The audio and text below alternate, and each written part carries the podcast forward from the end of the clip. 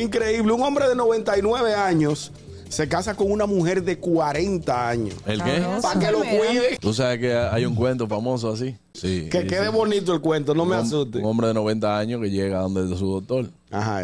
Tiene- él tiene una novia de 20. Y llega, doctor, yo quiero venir a comentarle algo porque yo tengo una noviecita de 20 años y ella está embarazada. ¿Qué?